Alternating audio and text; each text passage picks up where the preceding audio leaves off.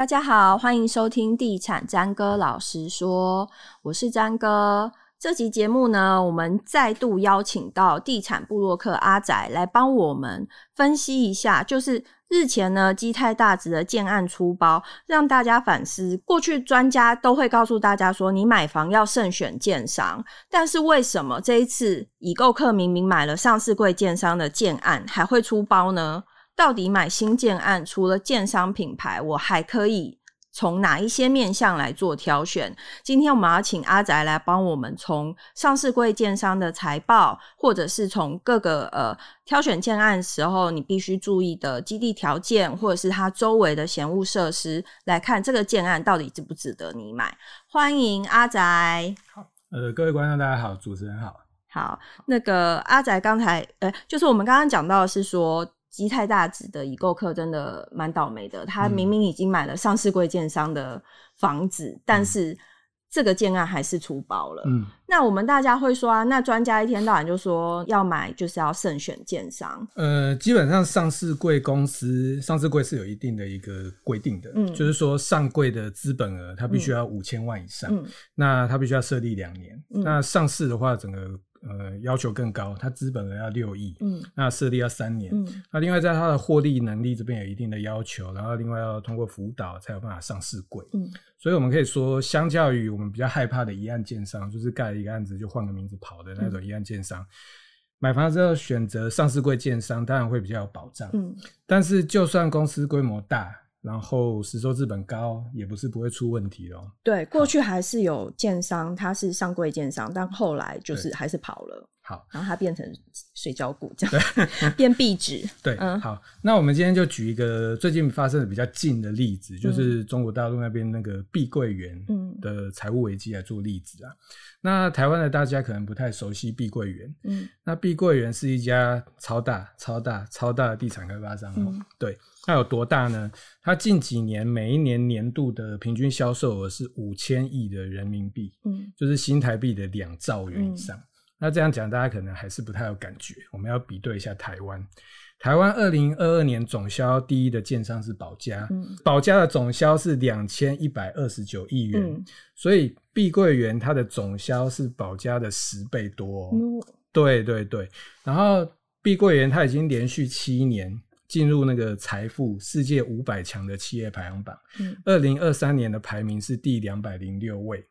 所以它有这么大的规模，那中国媒体比较夸张的称碧桂园是宇宙第一房企，而且碧桂园有名到台湾有一些建案小社区，即便是在中南部的都要取名叫碧桂园。对，所以基本上它就是一个这么大、这么大的建商，但是这么大，它财务也一样会发生问题。嗯，在今年八月的时候，碧桂园有两笔。到期的这个美元债券利息付不出来，它的金额是两千两百五十万美元，嗯、大概是新台币的七点一亿元。嗯、那比对它刚刚的总销，其实这不是一个很大的数字，但是它照样跳票。嗯，那我们今天就会简单的介绍三个财务指标来判断上市柜的建商，嗯、它到底稳不稳，有没有倒闭的这个风险。是，对，好。三个财务指标是哪三个？第一个是利息保障倍数，嗯、那负债比率，跟营业现金流量，嗯、那听起来都很可怕。对 对，不是我放空了，不是那么 user friendly。嗯嗯、但是其实今天大家就是听完节目有个初步的概念。嗯、那现在其实呃，只要是上市柜的东西都有一些网络的资料，嗯、大家去 Google 其实都帮你算好了。嗯，你只要有概念就好，你不用自己算。嗯，好。第一个指标是利息保障倍数，对对，很绕口。嗯，那原则上利息保障倍数它的概念就是一家公司支付利息的能力。嗯，讲白了就是你到底付不出了出来利息。嗯，因为我们借钱，你本金可以晚一点还，但是你利息只要定期缴就都 OK，不会倒。嗯，但是如果你利息付不出来，就会倒，就是刚刚碧桂园的例子。嗯，那如果要看公司，它其实就是税前息前的存益除以利息支出。嗯，所以。基本上数字越大，代表企业付利息的能力越强，嗯，那我们一般希望它的值大概要大于两倍，嗯，所以第一个指标是利息保障倍数要两倍以上，嗯，好，第二个指标就是负债比率，嗯，那负债比率这个就比较容易懂，就是负债的总额要占总资产的比率，嗯，那负债比不能太高，太高代表你要付的利息越多，也、欸、可是我们看几家大家的都很高、欸，哎，对，这个就是我们等一下要解释的，就是说。嗯建商的负债比因为比一般的产业高，嗯，但是也不太适合太高，因为一般的产业我们可能呃负债比抓百分之五十，嗯，建商的话稍微高一点可以到百分之七十，嗯，但是也不太适合太高，嗯，然后负债比率有时候会是流动的，嗯，在整个营业周期里面不太一样，嗯，那第二个说我们要去思考就是说，哎。负债比率高的时候，我们还要再去看负债的种类，嗯，因为负债里面有所谓好的负债跟坏的负债，嗯，坏的负债就是所谓的金融债、银行债，就是要付利息的，是。但是建商这边有一个好的负债叫做合约负债，嗯，这是一个专有名词，就是说，当你建商收到消费者的定金，房子盖完以后要拿房子还给他，嗯，所以这样的负债叫做合约负债，意思就是预售屋，对，预售屋，对对对，嗯，所以这个数字越好。反而代表你预售屋销售的状况越好，嗯、所以刚刚就是说，当你去观察到这个负债比率，嗯、你可能要再深入的去看里面的负债，大概合约负债有占多少？这个是可以在财报上看得到的。可以的，嗯，对对对，嗯、所以这个东西你都可以再进一步的厘清。嗯、好，所以基本上负债比率要小于百分之七十，但是里面的这个合约负债要稍微留意一下它的状况。嗯、对。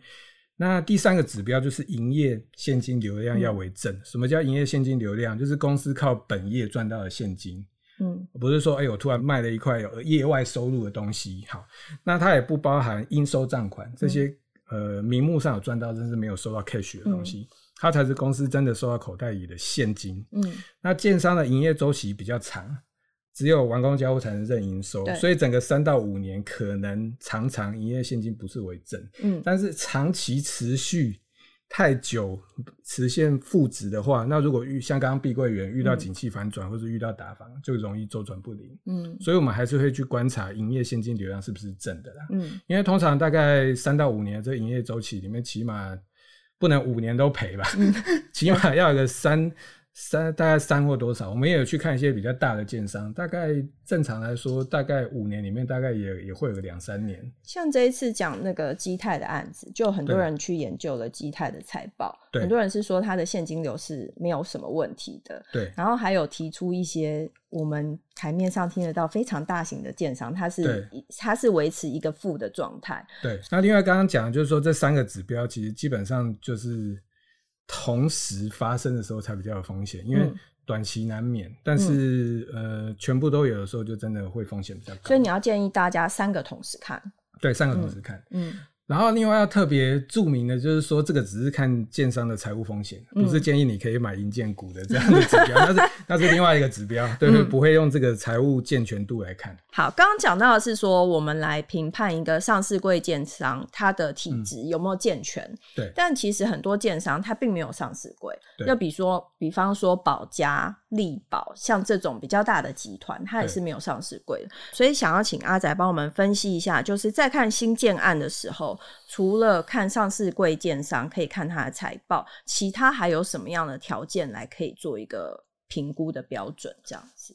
好，嗯，通常我们都会把建商比喻成一个。PM 就是专案经理，嗯、就是负责在整个盖房子的流程里面协调整合，嗯、像建筑师啊，然后土木技师啊、营造厂啊这些协调整合不同的厂商。嗯、那一个很认真负责的 PM，他自己就会跟紧专案的每个流程，嗯、让整个螺丝没有松掉，衔接的好。嗯，那所以如果你买新买一个新的建案，如果建商选对，就像选了一个好的 PM，嗯，他把每个环节都衔接的好，那个案子通常都不会太差。嗯，对。然后另外的话，就是才会选这个负责施工跟建筑物品质控制的这个营造厂。嗯，那如果建商这边它不是一个上市柜的建商，嗯，他没有所谓的财报，因为刚刚其实财报我们这边看的也是它的一个财务健全，财务健全，嗯，呃，跟。建筑物的品质不一定有绝对，嗯、对对对，嗯、它只是不会倒，但是也不代表它比较好。嗯、所以刚刚讲的说，基本上财报是判断它的一个风险度。嗯、那至于呃没有上市过的建商，跟你要判断建商的一些其他的一些 credit，可能就有其他的一些标准。是，比如说我们可以去查，呃，一个官方的网站就是建筑工程履历。嗯，那这个系统它可以去查询建商里面的名字叫起造人。嗯那建筑师里面的名字叫设计人跟监造人，嗯、那另外就是营造厂里面叫承造人，嗯，他可以查这些厂商的基本资料。有没有奖惩记录？还有过去的实践实实际新建的一个时机。嗯、那你透过这个查询，你就可以了解，哎、欸，过去承办的经验丰不丰富？嗯，他是不是？哎、欸，他真的只是个一案建商，或者他真的经验很丰富，盖过很多房子？嗯，那另外他过去盖了哪些社区？那那些社区，我们又可以再进一步去了解，欸、目前现住户的口碑是怎么样的？所以这个其实建筑工程履历这个网站就可以了解。不管是营造厂或是建商，他可以实际了解过去有没有丰富的乘坐经验跟那个住户的口碑。嗯、对，刚才你讲到这个，其实还蛮重要的，就是再以基泰这个案子为例好了，基泰它本身有很多的建筑建筑经验，它也有很多成品出来，可是它所选的营造厂其实是有问题的，所以当大家去。搜寻这个营造厂的时候，你还是可以，比如说你在搜寻起造人，然后再搜寻营造厂，就可以知道，哎、欸，你有一个很丰富经验的建商，可是不见得他的营造厂是有很丰富经验，或者是他可能有黑历史。对，没错，因为像刚刚呃主持人这边提到的说，那家营造公司其实从一百零九年到现在，每一年都只有一两个案子。嗯，对，所以其实你可以看得到，哎、欸，他的。这个乘坐的实际经验其实是会让人有一点质疑的啦，所以透过这个建筑工程履历的这个部分，其实就是可以事先做一些筛选。嗯哼，对，嗯，好。那另外，呃，除了这个网站之外，另外我们也可以去查询司法院的裁判书。嗯，那当你去查询，不管是建商或是营造商的名称，还有负责人的姓名，你就可以了解，诶，当初是不是有涉及到。施工品质的相关诉讼，嗯、但是不常用这个网站的人的人有时候会吓到，嗯、对，因为当你踢入关键字，有时候会跳出很多跟施工品质没关系的东西。对对对，比如说，呃，我有试着查过国内某大建商下面的营造公司啊，嗯、查它里面有跳出很奇怪的东西，比如说它里面的呃外籍移工打架，对。伤害罪这种东西也出现了他的名字，或是侵害配偶权益。对对对，是这样。对，所以你真的要点进去看，而不是说哦，我查叉叉营造里面有一百件，嗯、这个不行，不是这样子的。嗯、你要进去看到底哪些跟为了什么事？嗯、对，是不是真的涉及啊？所以要再去做判读。哎、嗯，但他义工打架也是一个问题啊，代表他的那个工地管理有问题啊。呃，这样解释也是可以的，但是配偶权应该是没有什么关系。对对对，嗯、所以要再深入的了解。对是。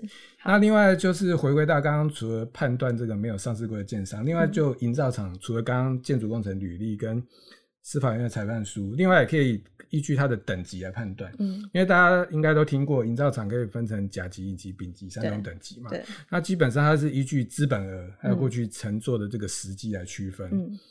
一开始的入门的丙级营造厂，它的资本额是三百六十万以上，嗯、那它承揽的造价限额只能两千七百万。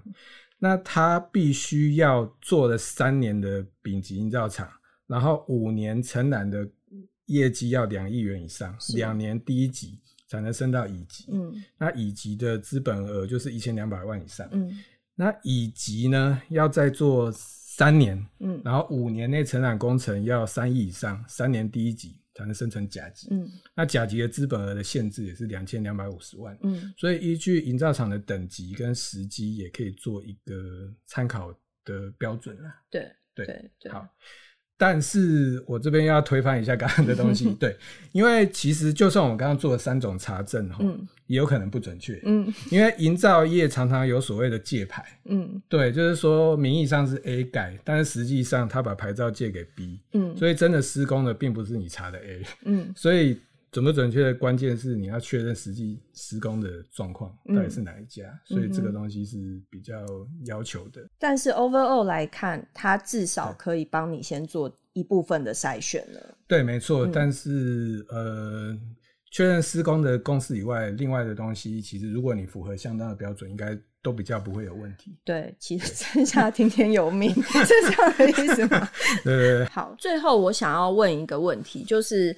又又再吃一次基态大质的豆腐，就是大家会讲说基态大质这一次工地发生这样的问题，主要是房子盖在一个极软弱的粘土层上面。嗯、那住在大直人就就会说啊，可是我就是喜欢大直，我就是对这个地方有割舍不掉的情感，我就是要买这个区块。那既然土质层这些我没有办法再做选择，那除了这个没有办法选择的部分以外，其他我们在买房的时候有哪一些关键必须要看的因素？比如说闲物设施，比如说它的基地的其他的条件，可以是帮助我们的。物件来做一个增值的。好，因为我们买房的话，呃，当然希望你的基地里面要有安全性跟舒适性嘛。嗯。那什么是安全性？当然最基本的就是不会像大直，呃，虽然大直不是土壤异化，当然不希望你的地址基地的地址是土壤异化，嗯，也不希望它在断层，也不希望呃附近会有土石流啊。嗯。那基地的凝视性，可能就看它会不会淹水这些。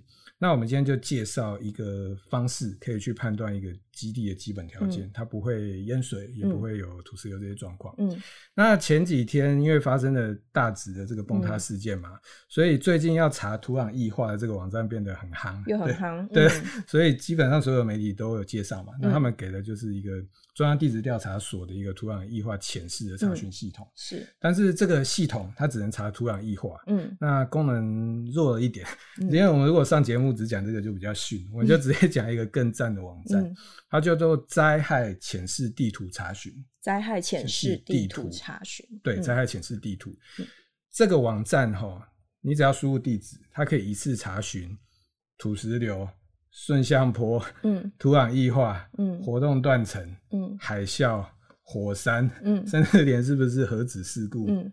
还有它会不会淹水都查得到，嗯，嗯，所以基本上就是吃到饱，嗯，一查可以查八种，嗯，你就不用分开来查土壤异化、查断层这些，对，嗯、然后它使用其实也蛮方便的，你可以用地图查，也可以直接用地址查哦。嗯、那它最好的一个功能是它可以一键去点分析报告，嗯。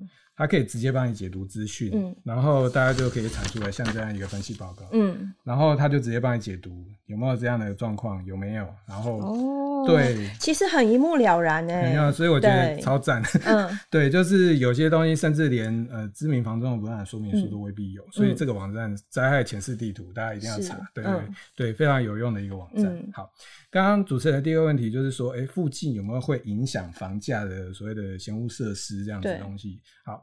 呃，关于闲物设施，大家应该都有一些初步的概念嘛，就是像宫庙啊，嗯、或者高压电塔这些会影响居住品质。嗯，不希望在我家后院有的设施，嗯、因为闲恶嫌恶设施的英文名字就是 NIMBY，Not、嗯、in my backyard，、嗯、就是不要在后院有的设施。所以我个人呃比较建议，就是说针对闲物设施的定义，就是说真的影响到贷款金额，嗯，真的会让你房价有影响的。我们才把它证明叫嫌恶设施，嗯、对，所以讲白了就是嫌恶设施应该是银行说了算 好，刚好因为我以前有帮银行做过房贷的估价那我今天就在节目上分享一下银行内部文件。你要透露一下？好，银行内部文件里面会影响到贷款金额的嫌恶设施有哪几类？嗯、基本上是三类啦。嗯、第一类是影响居住品质的，嗯、所以包含如果你同一栋有安养中心或是八大行业这种特种行业。嗯第二说，或是呃周边有地面香炉的寺庙。这个我、oh. 对这个我也以前有问过，为什么一定要有地面香炉才算？嗯，因为其实地面香炉当然就是有空气污染这些东西嘛。嗯，对，对对，所以有一些直接的影响。所以如果只是那种没有香炉，或是人家只是进出的那种，基本上也不太。所以行天宫现在没有香炉，不能点香，它已经不算。呃，不过行天宫的话，它有一些呃进出啊，或是什么另外的状况。嗯、不过我们讲的通常是那那种小神坛，小、呃、对小神坛，或是某些社区有一些。小的佛教讲堂、嗯、那种应该是没有什么太大的影响，嗯哼。所以以过去的文字来看，会明文写出地面香炉啦。嗯。但是你刚刚讲行天宫，这因为它是知名的这个啦，所以我我想，而且行天宫应该也不是因为行天宫，对对，它还有隔壁的，对对对，就是。嗯综合的因素，嗯，那另外殡葬业啊，嗯、然后空气污染的飞机场啊、工厂、垃圾场，这个应该大家就没有什么争议，这是第一类。嗯、那第二类是会是妨害公共安全的，嗯、就是包含加油站啊、瓦斯行啊这些可能会爆炸的危险设施。嗯、另外就是高压电塔、变电所这些可能有一些辐射啊或什么。嗯、另外就是铁路平交道，嗯，这些也是会有一些公共安全的危险。嗯，那第三类就是风水瑕疵，嗯、可能就是屋前有天桥啊、高架桥啊，就是所谓的拦腰煞。嗯，然后屋前中央有电线杆啊、路冲啊、死巷尾巷，嗯，或是所谓的反弓相，嗯，这种风水瑕疵也是第三类的嫌嫌恶设施。是，所以基本上真的会影响到房价，应该只有这三类啊。嗯，那至于其他的什么那个里长伯，对啊，那大家讲的之前有讲什么医院，其实也不算哦。它并不会明文的被定义，嗯，所以就房价的评估标准。我觉得贷款没影响啊，但是你个人觉得那个就是个人的评价。而且现在老年化，其实医院蛮有用的。对啊，对啊。其实大家之前讲说医院是因为有那个救护车的声音，可是他好像忘记是说，其实救护车进到医院不知道几呃几公尺内，它就会关掉，嗯、然后就进去这样子。所以其实反而住医院附近比较安静，是救护车会行经的那条路上比较吵而已。对啊，然后另外也有人说学校，因为学校这种东西，也有人就觉得他。对小孩太吵，对，但是就至少就银行的定义啦，这些都比较不算。对，那另外可能要补充就是说，呃，这些可能是我自己看到的某几家，嗯、那当然可能另外有额外的一些扩大解释，嗯、那可能就是我没有办法确定的。嗯嗯、好，所以就刚刚嫌恶设施位置是这三类。嗯，好。那刚刚讲的是定义，那我们要怎么去查询呢？嗯、那当然最简单有三种方式啊。嗯、第一个就是 Google 啊，现在大家用的很熟，嗯、下面基本上有些标示都很清楚。嗯，那仔细一点，你还可以移动那个小黄人，上去走，嗯、看到街景这样子。其实你自己去想买的物件附近走一走就对，对对，这个就是我的第三点的梗，嗯、就是用脚。好，我讲到了。用脚最准，因为你真的去附近走一走，就是真的实地现勘了。嗯，就是不管是早上或晚上，你现勘一遍最准。嗯，对，然后初一十五去看看有没有铿铿锵锵。啊，对对对，嗯，然后因为有些东西它可能也隐藏的比较隐秘，比如说像有些变电所是看不出来的。嗯，那这时候我们可以去查另外一个叫做什么台湾电子地图服务网。嗯，它是用勾选的方式，你可以去勾一些闲物设施，比如说像高压电塔、变电所这些东西。嗯，有的它会直接在地图上标示，但可能 Google 上看不到，所以你也可以综合的去查询。嗯，对，所以基本上依据刚刚这三种方式，应该就可以把。嫌恶设置这边做一个呃比较实地跟明确的确认。嗯哼嗯哼，对，好，我们今天这集节目呢，主要是从建商的部分，让大家比较呃粗略的了解说，哎、欸，你要挑选建商的时候，上市贵建商你可以看他的财务体质健不健全，那。非上市柜建商，你可以怎么看？比如说，从它的营造厂或是其他的相关的条件来做搜寻。那除了建商以外，你本身要挑选的基地条件到底是怎么样？除了它的地址，我们也可以看它的周围有没有闲物设施，这都是会直接影响房价的部分。所以，呃，希望提供给大家在选房的时候做个参考。今天谢谢阿仔，好，谢谢大家，谢谢，拜拜。拜拜。